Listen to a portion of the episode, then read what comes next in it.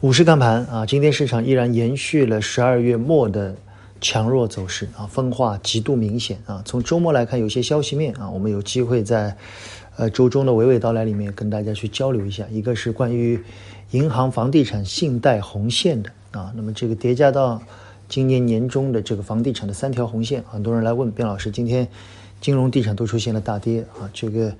两条红线啊，到底有什么影响啊？我们有机会来聊一聊吧。啊，我觉得，呃，影响呢对银行来说其实有限，因为它给了一个两到四年的过渡期啊。对地产来说呢，本身啊，它大部分目前购房的刚需对信贷的依赖基本上会有啊，但是其实大部分一套房的是不受影响的啊。对投机客来说。融资的比例的影响到底有多少啊？看看销量，我觉得就知道啊。但是市场我觉得会有一次反应啊，这个反应在今天我觉得是比较合理的啊。当然，今天强势的板块依然是大家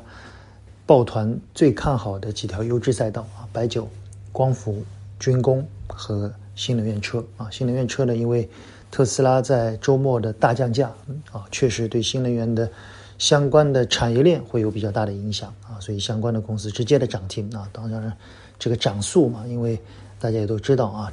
很多股票越到上面呢，它反而涨得越快，因为我们以前说过啊，这个筹码的问题，所以到了上面会很轻啊，但是其实也有一些不合理的状态啊。今天有位客户问我，他说：“边老师，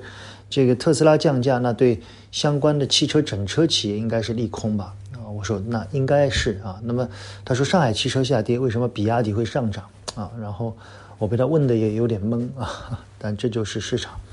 所以我觉得在刚刚开年的这个感受啊，让我想到了一七年年底、一八年年初的走势啊。我记得当时主要是金融股啊，银行在一一七年年底出现了连续的上涨，而在一八年年初出现了十八连阳啊，涨到所有人怀疑对。金融股的这种估值是不是出现了比较大的偏差啊？我到现在还记得那十八连阳对整个市场出现的极端性，所以在每年年初，由于资金面相对的比较宽松，往往会延续最后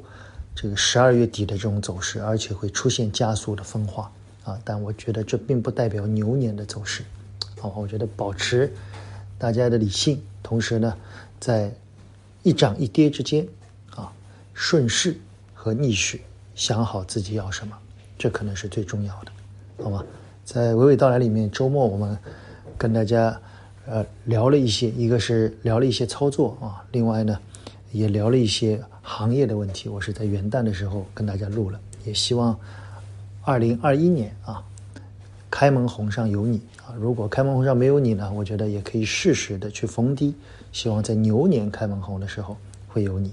仅供参考，谢谢大家。